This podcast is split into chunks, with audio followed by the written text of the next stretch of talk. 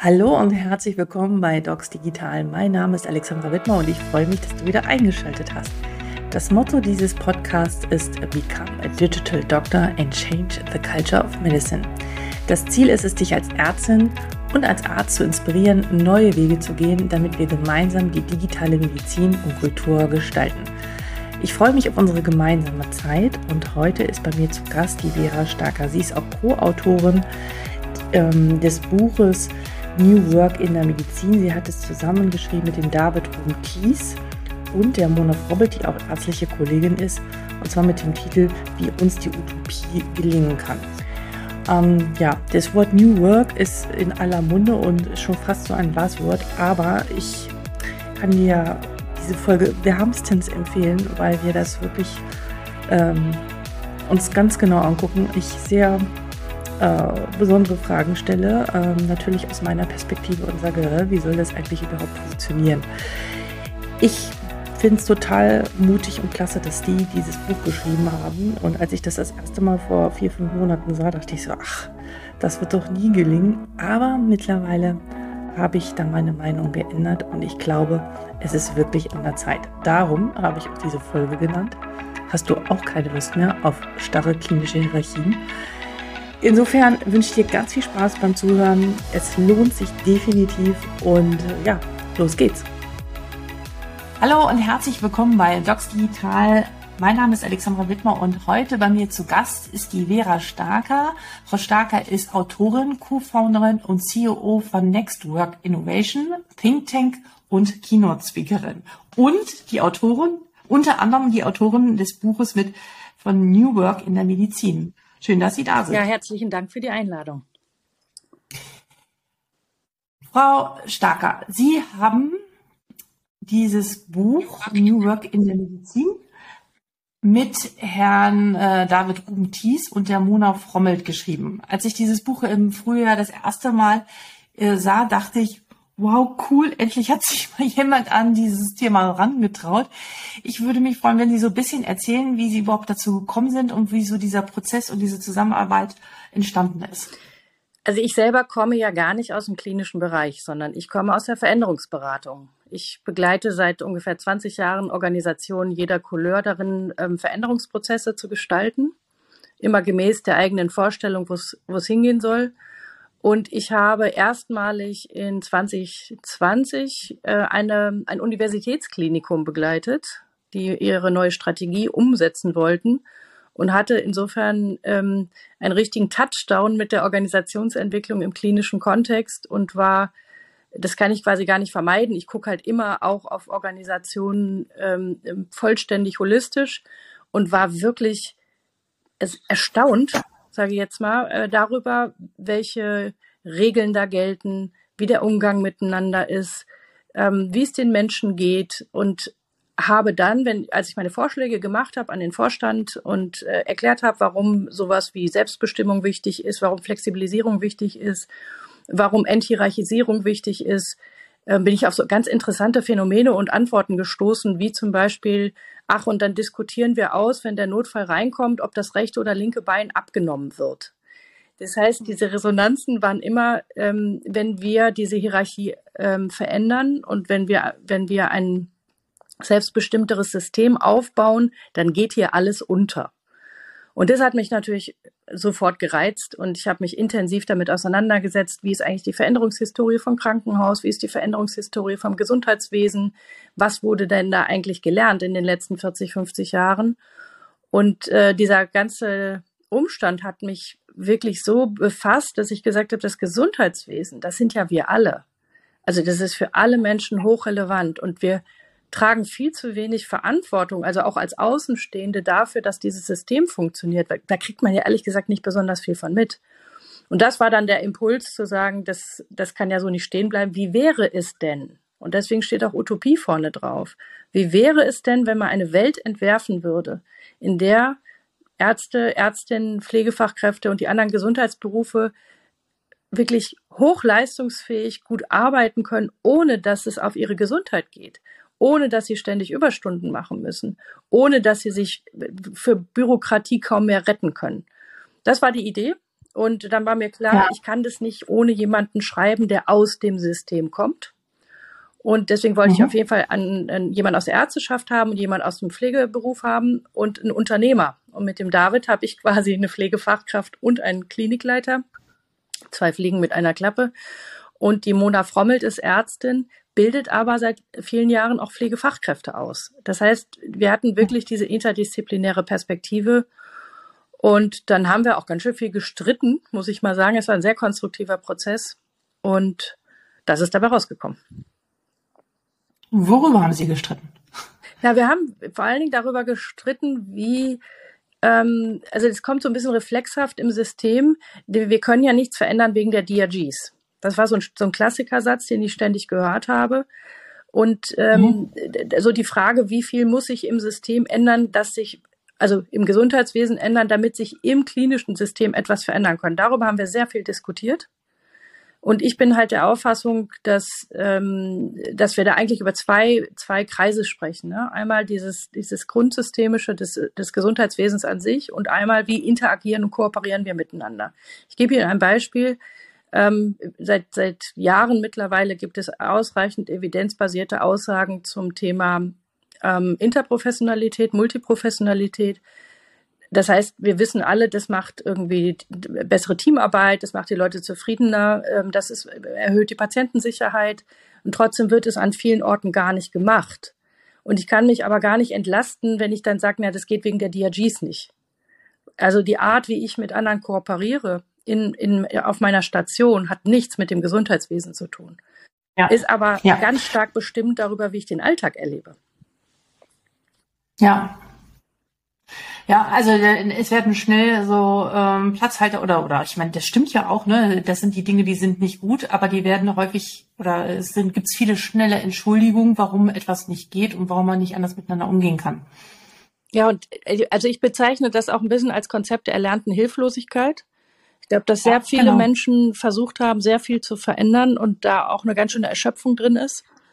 Und mhm. äh, wenn wir gucken, wie Ge Veränderung funktioniert, unser Gehirn guckt ja quasi in Rückspiegel. Ne? Wenn ein neuer Veränderungsprozess kommt, guckt es in Rückspiegel, sagt, wir waren eigentlich die Letzten.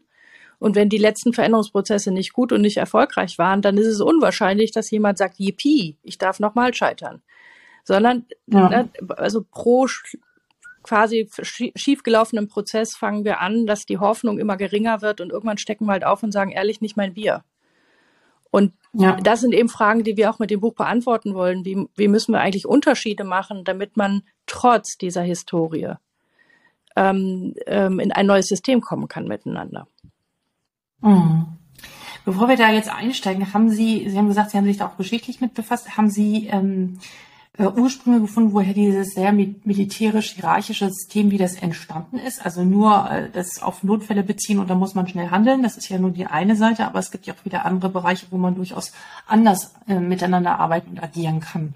Also grundsätzlich muss man sagen, verbinden sich dabei zwei Aspekte. Ne? Das eine ist natürlich die Historie des ärztlichen Berufs im Vergleich zur, zur Historie des pflegenden Berufes, was ein ein andienender Prozess war früher ähm, das mhm. ist so mhm. der eine Strang. Und natürlich ist auch das ganze Thema des Krankenhauses im militärischen Umfeld äh, entstanden und dadurch auch geprägt worden. Aber was für mich noch sehr viel ähm, stärker einwirkt, ist, dass auch die Krankenhäuser die Industrialisierung letztendlich mitgemacht haben. Also diese, diese Zeit ja. und über die Ökonomisierung sind schlichtweg Hierarchien entstanden, ähm, die auch außerhalb des Krankenhaussektors gleiche Effekte erzeugen.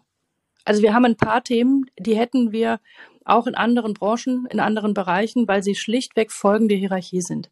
Und deswegen ähm, würde ich oder argumentieren wir nicht immer nur aus der Vergangenheit und sagen, ja, das ist quasi genetisch so angelegt, sondern wir sagen, nee, es ist auch systemisch so angelegt. Die, die Hierarchie und die transaktionale Führung hat wenig Raum für Selbstbestimmung. Die hat auch wenig Raum dafür, Dinge kritisch zu hinterfragen. Das sind alles letztendlich Folgen von, von, von so einer Organisationsstruktur. Genau, was das genau bedeutet, da gehen wir gleich noch äh, genauer drauf ein, ähm, indem wir uns so paar Stellen aus dem Buch angucken, die ich herausgesucht habe und äh, ich versucht habe, aus ärztlicher Perspektive ja ähm, zu beleuchten. Und ich muss sagen, mir fällt es sonst immer sehr leicht, äh, Fragen und Themen für meine Podcast-Gästinnen und Gäste zu finden. Diesmal war es so, dass ich dachte, oh mein Gott, dieses Buch ist so reichhaltig. wo fange und wo höre ich auf? Ähm, weil sie es geschafft haben, in einer, ich weiß nicht, wie viele Seiten es sind, in diesem Buch wirklich so viele wesentliche Themen zusammenzufassen aus verschiedenen Perspektiven. Äh, und so, so, dass ich sage, dass meiner Meinung nach das eine Pflichtlektüre für jeden sein muss, der ins, im Gesundheitssystem arbeitet, am besten in der Onboarding-Mappe dazugelegt. Also äh, ja, das ist auch jetzt unbezahlte Werbung hier. Also das ist, äh, will ich sagen, davon bin ich wirklich äh, komplett überzeugt. Ähm, deswegen, äh, ich, ich will es aber trotzdem mal versuchen, dass wir jetzt mal vorangehen. Aber ich habe äh, gemerkt, auch während des Lesens, ähm, so aus meiner aus meiner ärztlichen Rolle, wo ich ja, wann sollen wir denn das noch machen? Wann sollen wir denn das noch machen? Wieso? Das ist doch gar nicht mein Job. Ich soll mich doch um meine Fachspezifikationen kümmern und ich soll den Patienten helfen. Und jetzt soll ich ja auch noch äh, Organisationsentwicklung oder Führungsthemen oder sonst was ähm, äh, damit mich da, mich damit beschäftigen und ähm, ich, ich denke, man muss es nicht, aber wir sollten uns auf alle Fälle dem öffnen und äh, das wollen wir jetzt in den nächsten äh, paar Minuten äh, gerne mal machen, indem wir so ein paar Themen angehen. Okay? Sehr gern. Also wir fangen mal ganz, ganz banal an, in Anführungsstriche. Was ist eigentlich New Work? Also New Work kommt ähm, von Friedhof Bergmann. Das war ein äh, Professor für Philosophie und der hat in den Staaten, wurde er hinzugerufen, in, also aus dem Automotive-Bereich, eigentlich aus der Industrie, ähm, wo über die Automatisierung ganz viele Arbeitsplätze weggefallen sind und die ganzen Leute, also fast eine ganze Stadt, freigesetzt werden sollte. Und er gesagt hat, aber was ist denn der Sinn, was ist denn die Logik von Arbeit eigentlich? Können wir nicht sagen, naja, die, die, die Automaten arbeiten für uns und wir machen endlich das, was wir wirklich, wirklich wollen. Das ist so einer seiner Kernideen. Man jetzt, muss jetzt sagen, das ist eine riesen Sozialutopie, die er entwickelt hat. Also es geht deutlich über das, was ich jetzt sage, ähm, hinaus. Ich würde auch immer jedem empfehlen, die Bücher zu lesen, gerade in heutiger Zeit. Ist das aktueller denn je. Und er redet sehr viel über Selbstbestimmung. Er redet sehr viel über Sinnorientierung. Er redet sehr viel darüber, dass Menschen teilhaben sollten, weil das ein Teil ihrer intrinsischen Motivation ist. Und das ist natürlich genau das Gegenteil von dem, was wir in der Hierarchie kennen. Da, da, da haben wir Fantasien von extrinsischer Motivation. Also ne, man muss Menschen antreiben, damit sie etwas tun. Er sagt, nee, man muss Menschen überhaupt nicht antreiben. Man muss ihnen den Freiraum geben, dass sie mitgestalten dürfen und dann werden sie ihre volle Power auf die Straße bringen.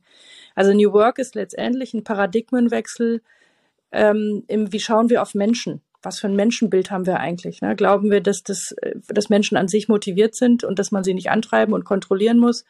Oder glauben wir eben letzteres, dass wir sie kontrollieren müssen? Und das sind so, so Basisfragen. Es gibt an sich kein geschlossenes Modell. Ähm, was wir immer äh, zu, also nutzen, ist die New Work Charta von dem Markus Fett. Das ist ein Organisationspsychologe, der das eigentlich als erstes nach Deutschland gebracht hat. Das, das hat fünf Punkte und ähm, das psychologische Empowerment von dem, ähm, von dem Gretchen Spreitzer, ähm, das ist eine Forscherin gewesen, das, die hat auch diese Aspekte von Empowerment aufgegriffen und das sind so die Sachen, die da bei uns verarbeitet sind. Also wenn wir wenn ich es für die äh, Hörerinnen und Hörer von Ihnen zusammenfassen würde, dann reden wir vor allen Dingen über Teilhabe, wir reden über Selbstbestimmung, wir reden über Flexibilisierung, Verantwortungsübernahme. Das sind so die Stichworte, die mit dem neuen Arbeiten in Verbindung zu bringen sind. Ja, da denke ich jetzt so an so einen Assistenzarzt, der sagt, ja, ich will jetzt selbst bestimmen, aber äh, mein Oberarzt, der weiß ja trotzdem mehr als ich. Also da kann ich ja nur äh, bis zum gewissen Grad selbst bestimmen. Äh, wie, wie soll das denn dann funktionieren? Also äh, allein schon dieses Wort, ne, Oberarzt. Ich finde dieses Wort schon äh, sehr kritisch auch, aber das gibt's ja auch in anderen Industrien, äh, diese Head-Offs und wie sie auch alle heißen. Ähm, da unterscheiden sie zwischen, aber zwischen der fachlichen Kompetenz und anderen äh, Themen. Bin, sehe ich das Absolut. Richtig? Also wir haben ja, äh, das ist nicht nur im klinischen System so, sondern in eigentlich nahezu allen Hierarchien in allen äh, Branchen, mhm. eine Kopplung von Führung und Fachexpertise. Es gibt so ein paar mhm. Organisationen, die trennen das, ähm, äh, versuchen das zu trennen, versuchen sogenannte Fachkarrieren einzuführen. Und die Leute erleben es aber immer als Minus, als weniger Wert. ähm, das gelingt halt wirklich selten, weil es äh, in unseren Köpfen so verankert ist, dass man eine Über- und Unterordnung hat und dass man erst dann der wirkliche Chef ist, wenn man eine Überordnung hat. Das sind aber alles Bilder aus dem Industriezeitalter. Und ähm, wir würden halt, wir plädieren dafür zu sagen, jemand, der fachlich exzellenter Chirurg ist, das bedeutet noch gar nicht, dass er mit großer Leidenschaft und hoher Kompetenz Führungsbeziehungen gestaltet. Weil Führung ist Beziehungsgestaltung und man muss, man muss das mögen und man muss das auch können. Das ist eine fachliche Qualifikation, die wir im Übrigen ähm, in der Regel gar nicht in der Ausbildung anbieten. Weder in der medizinischen noch in der pflegenden Ausbildung mhm. wird es angeboten, dass man drin ausgebildet wird, geschweige denn in den Personalentwicklungsprogrammen der Kliniken, das ist ja auch eher selten. Das, hat, das gibt es ja auch nicht flächendeckend. Und deswegen sagen wir, nur weil jemand der beste Chirurg ist, muss er nicht die beste Führungskraft sein. Aber wir müssen doch diesen besten Chirurgen bitte fachlich gerne an die Spitze setzen, der fachlichen Entscheidungen und auch der Lehre und der Forschung und all das. Aber es ist total in Ordnung, wenn eine Pflegefachkraft aus seinem Team die Führung des Teams übernimmt, weil diese Person fachlich hochkompetent führen kann. Und das ein Teil der Arbeitszufriedenheit genau. und der Funktionalität ist. Genau, und ich glaube, das das sozusagen da diese Unterscheidung haben können viele noch nicht so ganz fassen. Und es wurde, wie gesagt, auch noch gar nicht gelehrt. Finden Sie, dass das in die, ähm, in die Ausbildungsberufe oder in das Studium reingehört? Unbedingt. Ich meine, ich muss ja, ich muss ja, äh, als ich mich damit befasst habe, was wird denn eigentlich im medizinischen Studium an, an sozialen Kompetenzen, an Beziehungssteuerungskompetenzen gelehrt, da war ich so ein bisschen erstaunt, muss ich sagen, dass es schon Reform, Reformstudiengänge bedarf, wo das Thema Kommunikation dann vorsichtig untergebracht wird.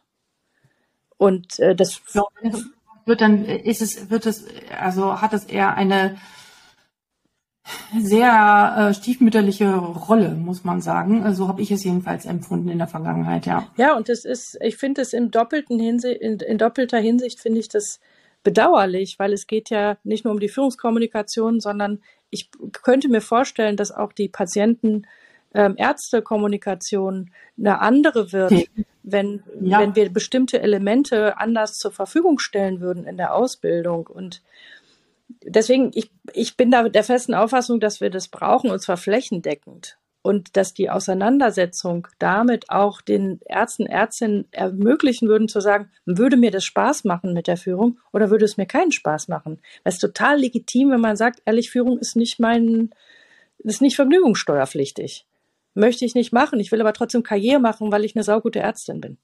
Und das zu ermöglichen, ja. das, darum geht es letztendlich, dass da jeder sein Bestes leisten und leben darf.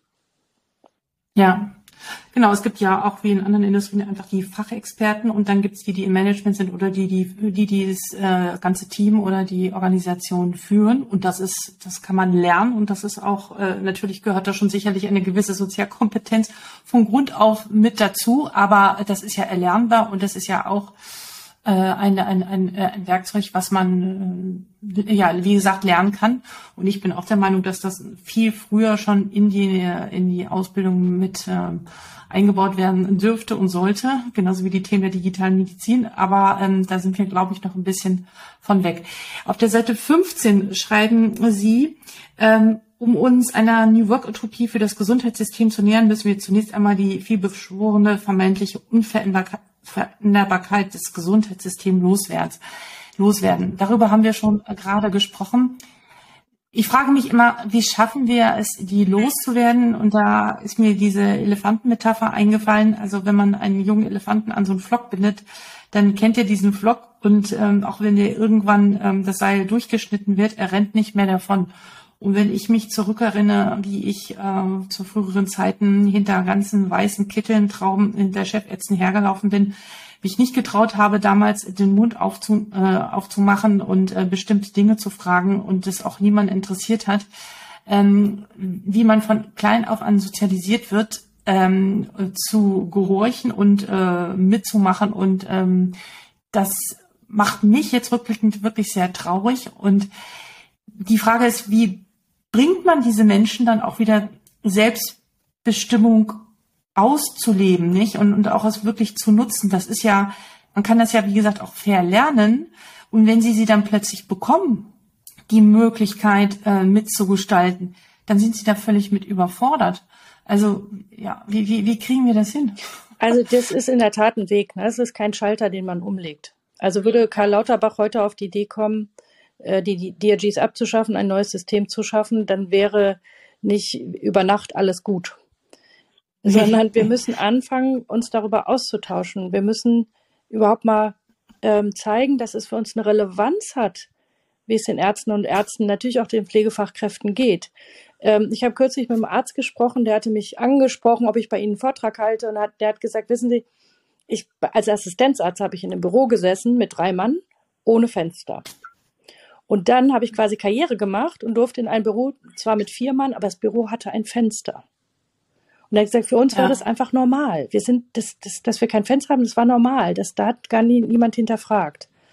Und das, da muss man sagen, da würde ich äh, sagen, da wurde die altruistische Motivation deutlich zu stark ausgedehnt. Versuchen Sie mal in der deutschen Wirtschaft drei Personen in ein Büro ohne Fenster zu setzen. Da weiß ich gar nicht, ob der Arbeitsmediziner, der Betriebsrat oder der Arbeitssicherheitsingenieur als erster durch die Tür kommen.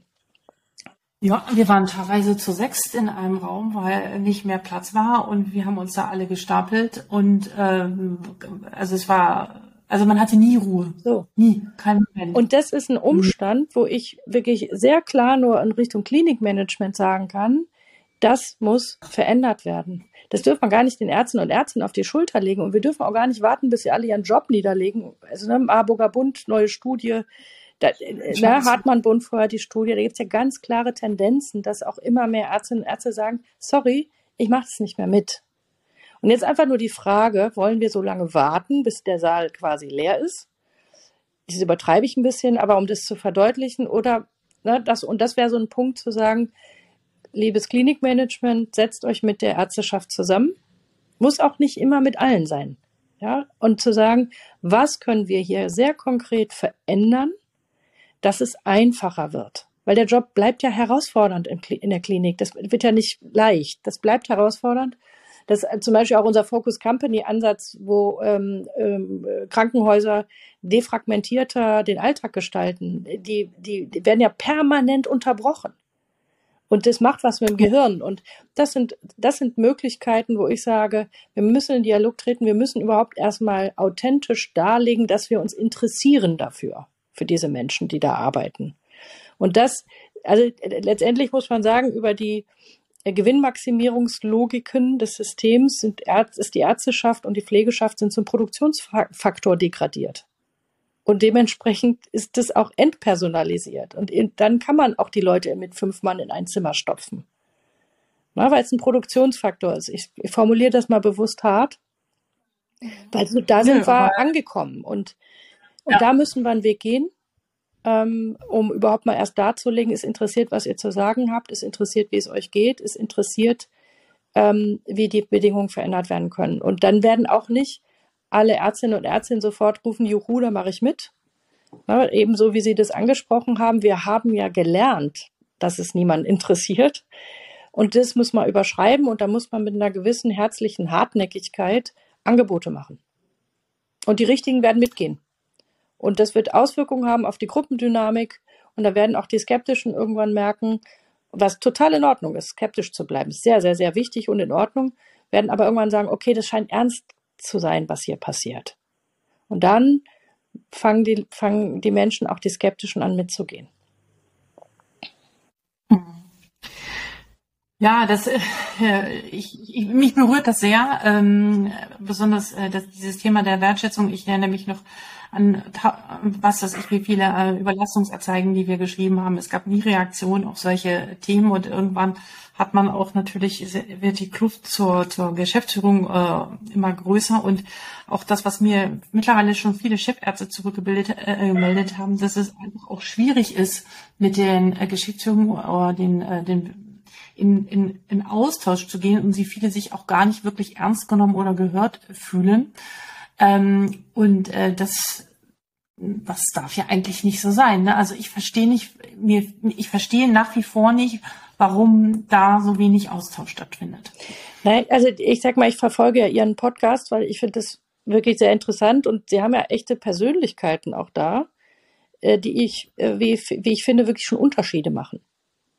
Das sind absolut. So, und Aber Sie spüren auch, ich schwanke natürlich auch zwischen, ähm, ich, ich versuche eine Lösungsorientierung zu finden und Mut zu machen und die Leute aufzufordern, zu gestalten. Andererseits sitzt mir auch noch, natürlich aus meinen Erfahrungen, habe ich sind viele Erfahrungen natürlich, die mich auch wiederum geprägt haben und die ich nicht akzeptieren möchte. Und so gibt's immer einen Schwank zwischen, oh Gott, wie war das? Und wie, wie wollen wir es nicht mehr haben und was kann denn stattdessen gehen? Ja. Und das, äh, ich glaube, genau wie Sie das gerade beschrieben haben, geht es letztendlich jedem. Nur dass der ja. eine dann in Richtung, ich mach's trotzdem kippt und der andere kippt in Richtung, ich ver also nicht nochmal bitte. Wird eh nichts. Und, genau. und, und, und da ähm, spielt es aus meiner Sicht eine Relevanz oder eine Rolle, dass wir auch Aufmerksamkeit erzeugen für das Thema. Und da soll unser Buch ein kleines bisschen zu beitragen. Deswegen sind ja vorne drin auch diese ganzen Studien zu Burnout, zu Suiziden, zu Alkohol, zu keine Ahnung was, um einfach aufmerksam zu machen, zu sagen, das geht nicht mehr. Also das ist ja. einfach over. Und die, die, die Arbeit wird ja für die, für die Ärzteschaft auch deutlich komplexer. Ne? Stichwort Multimorbidität, die sozialen Herausforderungen, wer, wer, die, die Klimakrankheiten, äh, äh, die kommen werden. Also wir haben wir haben es ja mit deutlich größeren Herausforderungen auch zu tun. Und da geht das alte System einfach nicht mehr. Und diese Skepsis, diese Ambivalenz, die Sie beschreiben, ist total in Ordnung und die ist auch richtig. Und das sagt ja nichts anderes als, ist in Ordnung, dass ein Teil von Ihnen skeptisch bleibt. Ne, trotzdem versuchen wir, sie und andere zu gewinnen, zu sagen, okay, ich könnte trotzdem versuchen mitzumachen. Und ich finde, wie gesagt, die Ärzte und Ärztinnen, die Sie da hatten, bringen schon hervorragende Beispiele für Unterschiedsbildung. Und das ist aus der ja. Sicht der Organisationsentwicklung quasi das, was wir tun müssen. Wir müssen Unterschiede bilden, damit die Leute verstehen, ja, aha, ist anders. Ja, genau. Genau, genau. Und die suche ich natürlich auch sehr konkret. Wer macht denn schon etwas anders? Wer ist mutig und wer traut sich ein bisschen heraus, äh, einen Unterschied zu machen? Und das passt zu dem nächsten, äh, der nächsten Seite, Seite 54, schreiben sie ebenso wenig wie es die, ähm, äh, wie es die Ärzte gibt, gibt es die Pflege oder die Pflegefachkraft. Die unzulässigen Verkürzungen verschärfen die Polarisierung und erschweren die Bildung eines gemeinsamen einer gemeinsamen starken Zielvision. Ohne die geht es nicht. Denn die Kraft für die Veränderung kommt nicht aus dem Streit über die Vergangenheit oder über das Jetzt, sie kommt aus der Zukunft. Daher brauchen wir ein starkes gemeinsames Narrativ. Ja, das gemeinsame äh, positive Bild. Ja, ich glaube nicht mehr, dass wir das nur berufsgruppenspezifisch ähm, erzeugen können, weil dann bleiben wir auch im Silo. Wir haben ja so, eine, so ein Berufssilo letztendlich. Ja. Wir sehen aber, dass ja. es ja Stationen gibt, wo das anders läuft, wo, wo es wirklich ein Hand-in-Hand-Teamarbeit gibt, wo Berufsunterschiede gar nicht mehr fokussiert werden. Und das ist natürlich häufig auch die Intensivstation, wo es ein hohes, auch muss man einfach sagen, sehr hohes Ausbildungsniveau der Pflegefachkräfte gibt. Das ist in der Psychiatrie häufig so. Ähm, ja. Ne, da, da, also wir, wir, wir sehen ja, dass das geht. Und wir wissen auch, wenn man die Leute fragen, dass sie sagen, das ist ein Teil ihrer Arbeitszufriedenheit. So, und wenn man jetzt aber hingeht und sagt, was, was müsste sich verändern, dann sagen die ja, das geht nicht mehr, das geht nicht mehr, das geht nicht mehr, das geht nicht mehr. Wenn man fragt, ja, aber wie soll es denn sein? Dann kommt das Fragezeichen. Und wir können uns nicht zu etwas hin entwickeln, was wir nicht wissen, was es ist. Das tun wir intuitiv schon nicht, wir Menschen. Wir gehen nicht von A nach B, wenn wir nicht wissen, wie B ist. Wir haben aber bislang ganz viel A-Arbeit gemacht und immer gesagt, was alles nicht geht. Die Politik hat es irgendwie versucht aufzugreifen, hat irgendwie versucht, über Silo-Gesetze Mängel zu beheben. Ne, Herr Spahn hat ja zum Beispiel in der letzten Legislaturperiode hat man ja schon von Spanismus gesprochen, weil es so viele neue Gesetze gab. Das heißt, er hat es versucht aufzugreifen, hat aber quasi isolierte Silo-Gesetze gemacht, die das System komplett also aufgesogen hat.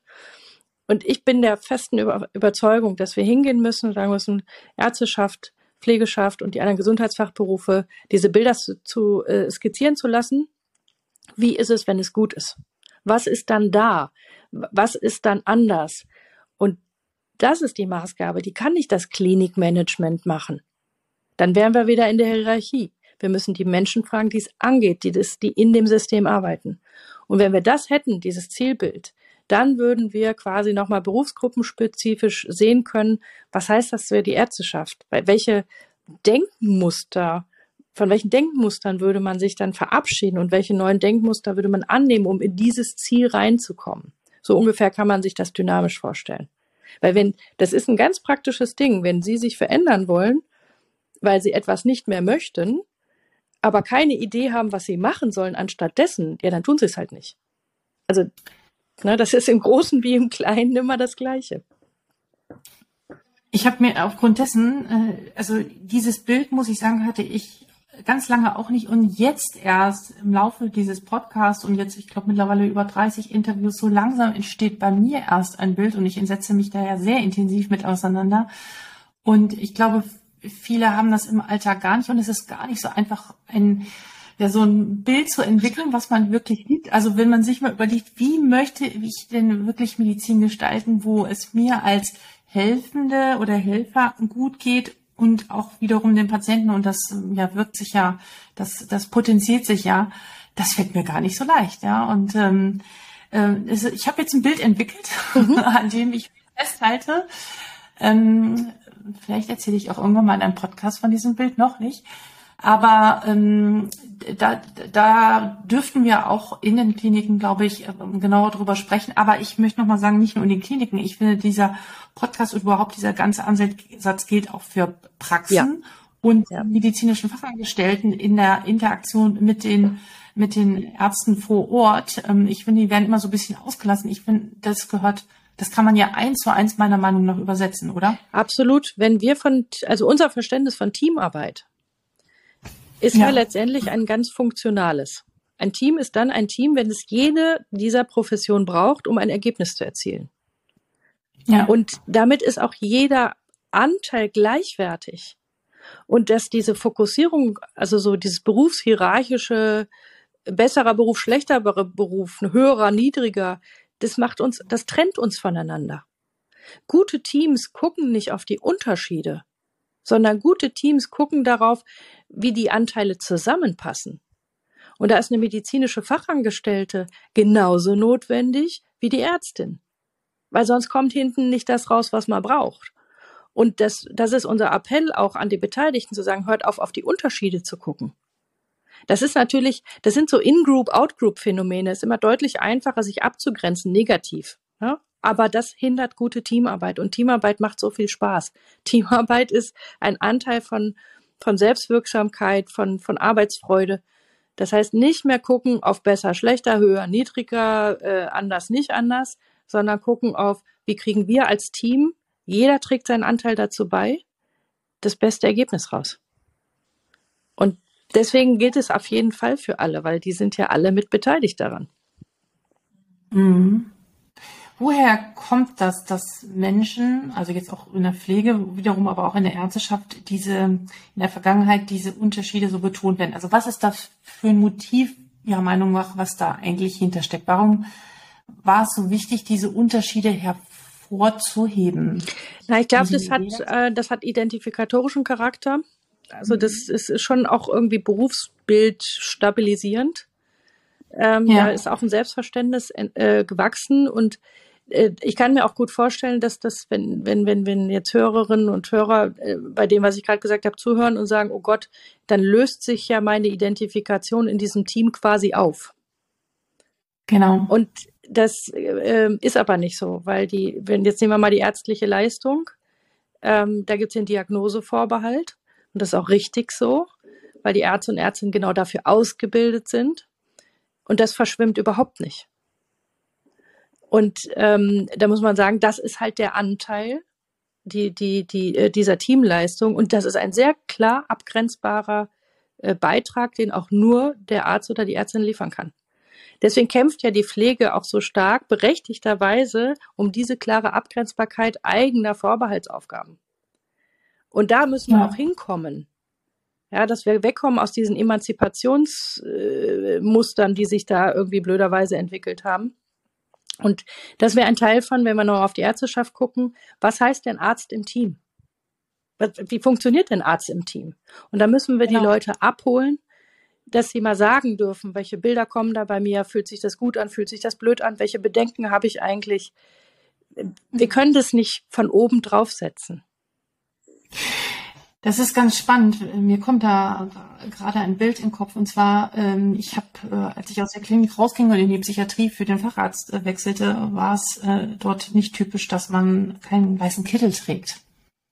Und das war für mich damals und in den Jahren drauf, also am Anfang, wirklich merkwürdig. Mhm. Weil ich das Gefühl hatte, man erkennt mich ja gar mhm. nicht. Ah, interessant. Und wie erkennt man denn jetzt mich in dieser Masse der anderen, weil wir alle, alle liefen da in Turnschuhen und in Jeans rum und ich auch. Ja, aber man erkennt mich ja gar nicht mehr. So, und die, so allein dieser Kittel schafft ja schon eine Grenze, ja.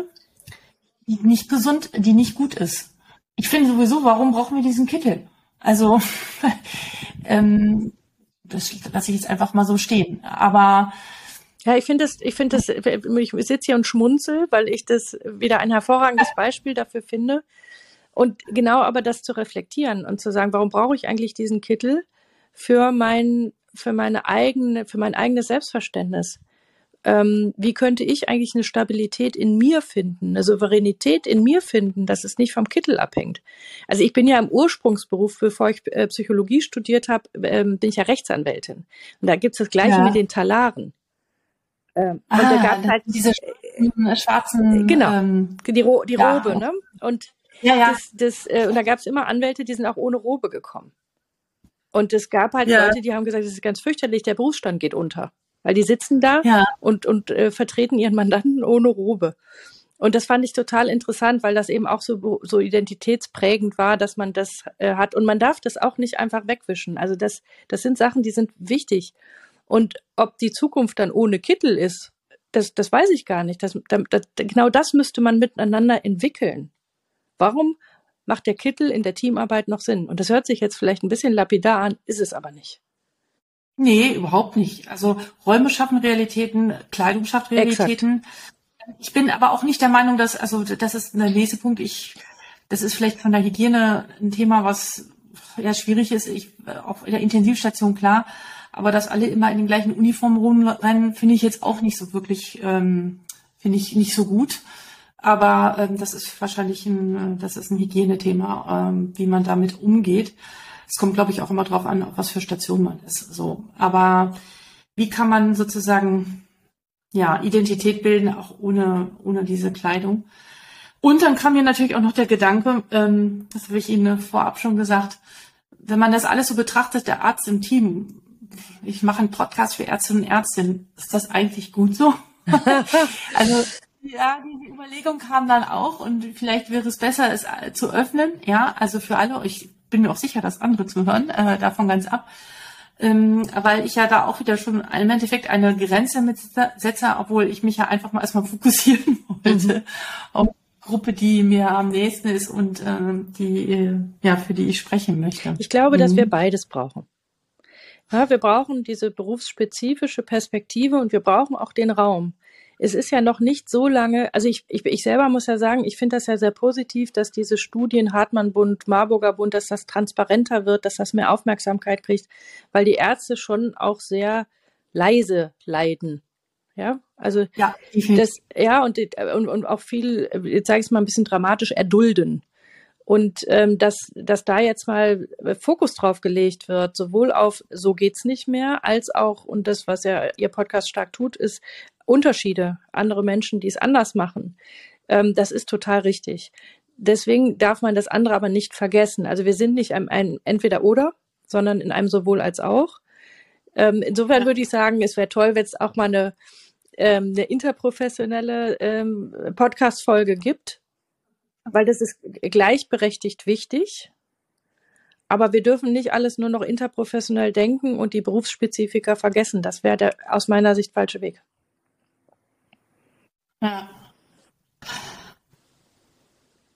Das alles setzt meiner Meinung nach eine extrem hohe Selbstreflexion raus und schon eigentlich mit Beginn des Studiums, was, was habe ich denn für verschiedene Rollen? Ich weiß noch, als ich in die, äh, in die Industrie, also ins, äh, mein erstes Digital Health Unternehmen gewechselt bin Und der Chef, der übrigens auch BWLer, Psychologe und Arzt ist, und zu mir sagte, Alexander, es ist völlig egal, ob du jetzt Mediziner bist oder nicht, du wirst hier eingesetzt in den Themen, wo du Kompetenzen hast. Mhm.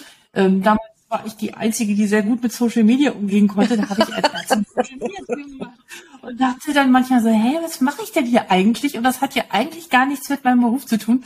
Also ich habe da schon äh, unterschiedlichste Gefühle durchlebt, was meine Rollen angeht. Aber ich glaube, wir wir sind uns, wir tun uns gut, wenn wir uns darin üben, äh, unsere uns verschiedene Hüte aufzusetzen und auch uns bewusst zu sein, welchen Hut habe ich auf, aber ich kann auch wieder einen anderen aufsetzen und das ist auch in Ordnung so. Und das ist etwas, was ich damals zum Beispiel überhaupt nicht gelernt habe. Die Frage ist, ob man das schon ganz früh lernen kann, wenn man erst gerade seine Identität bildet. Das, das kann ich jetzt nicht beantworten. Also ist es mit Sicherheit einfacher, wenn man das früher lernt.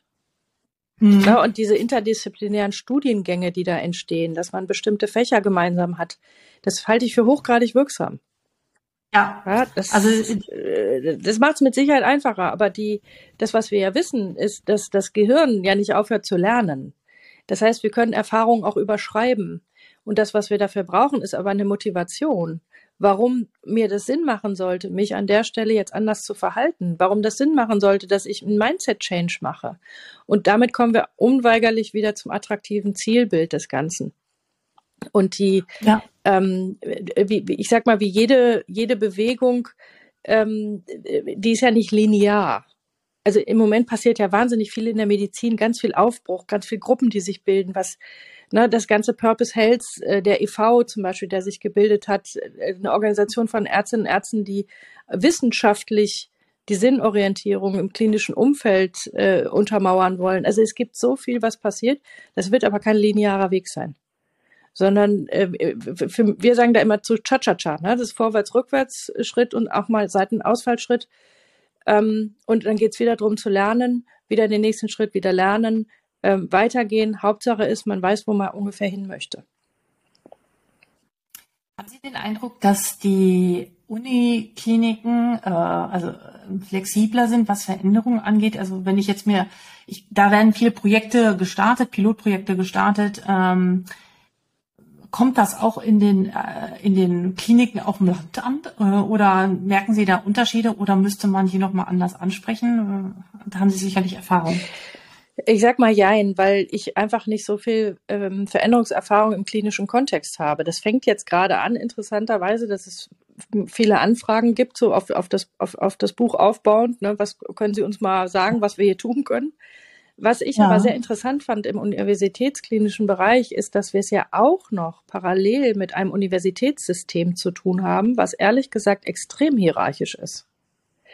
Das heißt, mhm. äh, dass wir im Endeffekt zwei Systemwechsel brauchen. Ähm, und das ist schon eine Hausnummer. Und da wäre es mit Sicherheit der Klinik auf dem Land einfacher, deutlich einfacher, weil es nicht so komplex ist. Ähm, weil das Ordinariensystem, was ja eigentlich nicht mehr gibt, das lebt halt noch. Ähm, und deswegen würde ich sagen, dass das, was ja faszinierend ist, dass ja Spitzenforschung passiert in diesen ähm, Kliniken, in diesen Universitätskliniken, wenn wir aber gucken auf die Translation, was ja eigentlich auch, ich sag mal, ein, ein, ein Kernpunkt ist von Universitätsmedizin, dann funktioniert es nur bedingt gut. Warum? Weil sie in Silos organisiert sind. Also wenn wir anders Teamarbeit ähm, leben würden, Kooperation, Vernetzung, es sind alles Aspekte von New Work, im Netzwerk zu denken und zu arbeiten, dann hätte die Translation aus der Universitätsmedizin eine völlig andere Chance und damit wäre das System deutlich funktionaler. Also insofern, ich würde sagen, wenn man auf das Medizinische guckt, müsste man, und das sage ich ganz vorsichtig, weil ich echt keine Expertin bin, darin müsste man wahrscheinlich sagen, die sind deutlich innovativer im medizinischen Verfahren deutlich näher dran. Aber im Thema ähm, Veränderungsoffenheit würde ich sagen, haben es die Universitätskliniken sogar noch schwerer.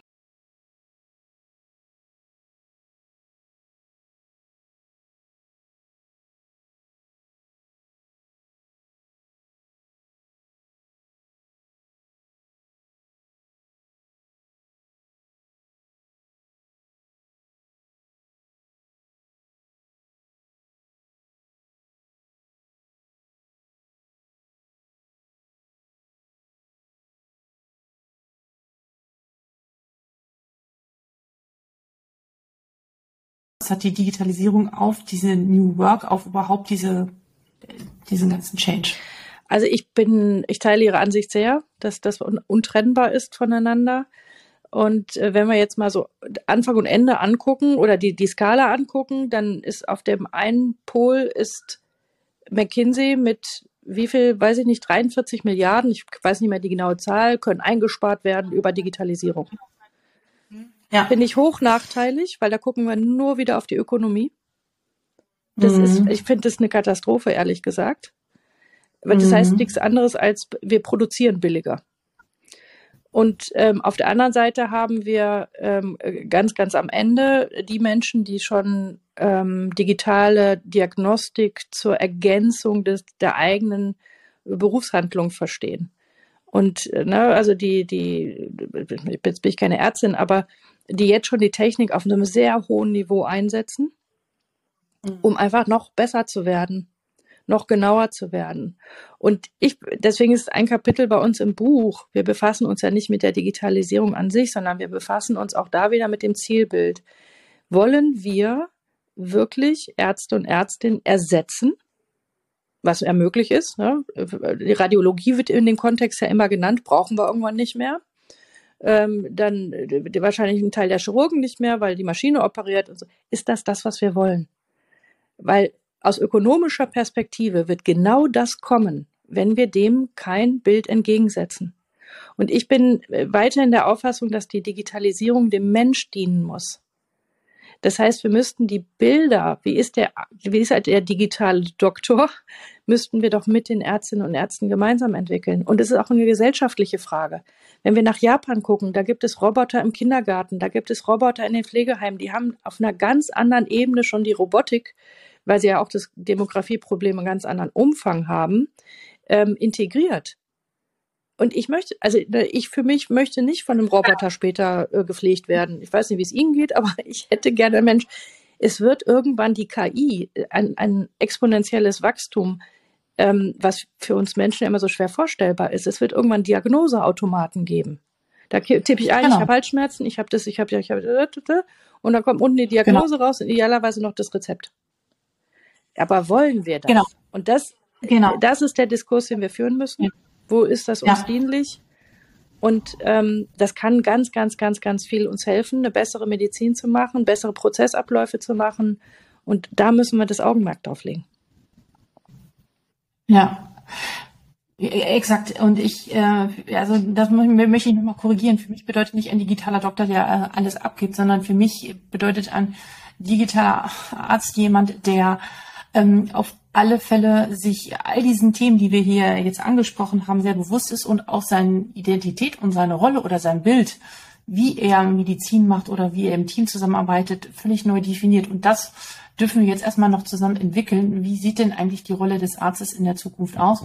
Und das muss ich mal zurückmelden. Alle äh, Gästinnen und Gäste, die bislang hier waren, betonen immer wieder an jeglicher Stelle, wie sehr äh, doch die soziale Kompetenz oder das Miteinander, die Beziehung zwischen dem Arzt und Patienten immer mehr in den Vordergrund rücken wird und ähm, diese hervorheben und das, denke ich, wird viel, viel wichtiger werden. Und ähm, aber das müssen wir auch schützen. Absolut. Und ich, ich glaube, dass diese, also das, wovon Sie ja vor allen Dingen auch sprechen mit dem Kulturwandel, ein wichtiger Aspekt davon ist ja dieses Arbeiten im Netzwerk das kooperative Arbeiten, ne? das ganze, dieses, dieses äh, übersektorale Vernetzung der Versorgungsstrukturen, was ja schon wirklich lange ein Thema ist. Das kriegen wir nur hin, ja. wenn auch die Menschen, die in diesen Systemen arbeiten, willens und in der Lage sind, kooperativ ähm, zu agieren. Und, und dann können wir auch digitalisieren und über die Digitalisierung überhaupt die übersektorale Versorgung vernünftig aufstellen. Und deswegen sind wir immer genau. im, im, im Zusammenspiel, das quasi wie Tango-Tanzen ähm, zwischen den digitalen Möglichkeiten und den, den menschlichen Verhaltensweisen, der menschlichen Kooperation. Und das muss sich aneinander entwickeln. Und ich würde immer sagen, dann führt die Idee des Menschen und die Digitalisierung folgt, weil sie das dann ermöglicht. Weil wir das ansonsten ohne Digitalisierung gar nicht hinkriegen. Ja, das, das, bestimmt, das hat einfach, wenn man nicht digitalisiert arbeitet, hat das einfach Grenzen. Und die Digitalisierung gibt uns diese wahnsinnigen Möglichkeiten, neue Versorgungsmodelle, neue Vernetzungsmodelle, neue Kooperationsmodelle aufzubauen. Und dieses Potenzial ist ja noch lange nicht gehoben. Nee, äh, absolut nicht. Nur weil äh, irgendwelche neuen ähm, äh, Prozesse in der Klinik ablaufen äh, und äh, da eingesetzt werden, heißt das noch lange nicht, dass die Menschen dem folgen, geschweige es verstehen und auch umsetzen, sondern die müssen mitgenommen werden. Also die Kunst ist es, die Menschen mitzunehmen, ähm, die darin arbeiten und auch sie zu schützen und die Rollen noch genauer zu definieren, wer was zu tun hat und wer nicht. Absolut. Gibt es zum Schluss noch eine Buchempfehlung, die Sie für die Hörerinnen und Hörer haben? Ein Buch, das Sie in letzter Zeit gelesen haben, was Sie beeindruckt hat oder vor längerer Zeit ein Sachbuch oder ein Roman? Das frage ich immer gerne am Ende. Also ähm, eigentlich gibt es zwei, wenn ich das, wenn ich das. also einmal äh, von Rutger Brickmann im Grunde gut.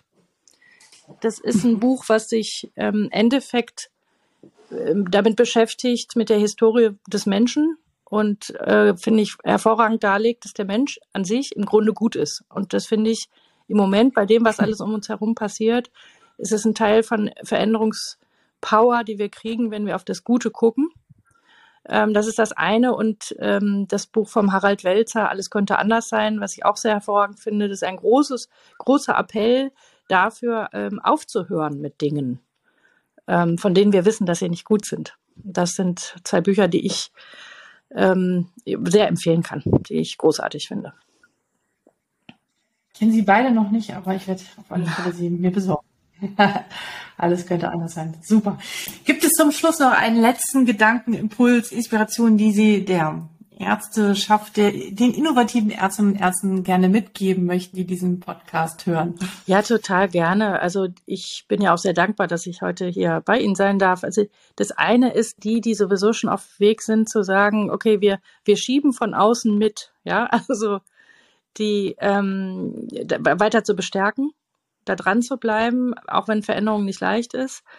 Und ähm, das andere ist die, die wir noch nicht gewinnen konnten, zu sagen, bitte einfach ein ganz klein bisschen Neugierde zu versuchen zu entwickeln. Skeptisch darf man bleiben, aber sich dann ein Stück für zu öffnen und sagen, ich schaue es mir zumindest mal an. Das wäre großartig. Super. Dem möchte ich gar nichts weiter hinzufügen. Vielen, vielen Dank, dass Sie äh, da waren, Frau Starker. Ähm, ich bin gespannt, was für weitere Bücher Sie noch schreiben werden. Ich habe gesehen, dass Sie New Work in verschiedensten äh, Berufssparten mhm. ähm, geschrieben haben oder noch da gerade dabei sind. Ist das so richtig? Äh, genau, noch dabei bin und aber das nächste Medizinbuch wird Focused Hospital sein, weil das ist so mein Herzensthema auch. Genau. Ich, ich, ich bin sehr gespannt ähm, und ich glaube, wir werden noch viel in den nächsten Jahren von Ihnen hören und da wird noch sehr viel äh, Dynamik in diesem Thema sein, worüber wir noch viele, viele Jahre, glaube ich, diskutieren werden. Und ich glaube, wir sind da gerade immer noch an den Anfängen, aber wir haben angefangen, die ersten Schritte zu tun. Ja, der Geist lässt sich auf jeden Fall nicht mehr in die Flasche zurückstopfen. Nee, nee, den ich auch. Ja, vielen Dank an vielen Sie. Dank, alles Gute. Ihnen auch. Danke, tschüss. Ich hoffe, dir hat diese Folge genauso viel Spaß gemacht äh, wie mir. Und äh, ja, ich würde jetzt gerne in deinen Kopf gucken und wissen, was du darüber denkst. Entweder für dich ist das alles total neu, dann würde ich mich total, also würde es mich sehr freuen, wenn du erstmal ein Bewusstsein dafür mitnimmst, ähm, wie Arbeit und Zusammenarbeit anders gestaltet werden kann. Und das beginnt wie immer bei einem selbst und der Selbstreflexion. Wie sieht man sich selbst in dieser Rolle und wie möchte man eigentlich miteinander arbeiten? Ist das so, wie es aktuell ist, wirklich der beste Weg oder gibt es andere Wege? Und wenn du in deiner Klinik oder wenn ihr das schon umsetzt, dann würde ich mich total freuen, wenn du mir davon berichtest, weil ich möchte ja über Leuchtturmprojekte berichten. Wie macht ihr das und wie habt ihr damit angefangen, ähm, eine, eine Veränderung herbeizuführen? Wenn du an diesem Punkt stehst, ja, dann kann ich dich nur beglückwünschen und äh, mich würde interessieren, wie läuft es denn so ähm, mit, den, mit dem Versuch oder mit der Umsetzung von New Work? Ansätzen vom interdisziplinären Arbeiten und äh, einer veränderten Bewusstsein bezüglich jeglicher Rolle, die im klinischen Umfeld vorkommt. Schreibe mir unter info.docsdigital.de. Ich freue mich über jede, jede Nachricht. Ähm, dieses Feedback ist mir total wichtig, damit ich weiß, was dich interessiert und was dich auch nicht interessiert, damit wir die richtigen Themen finden für die Zukunft. Danke für deine Zeit ähm, und danke, dass du auch anderen Kolleginnen und Kollegen von diesem Podcast berichtest. Bis bald, alles Gute für dich, Alexander.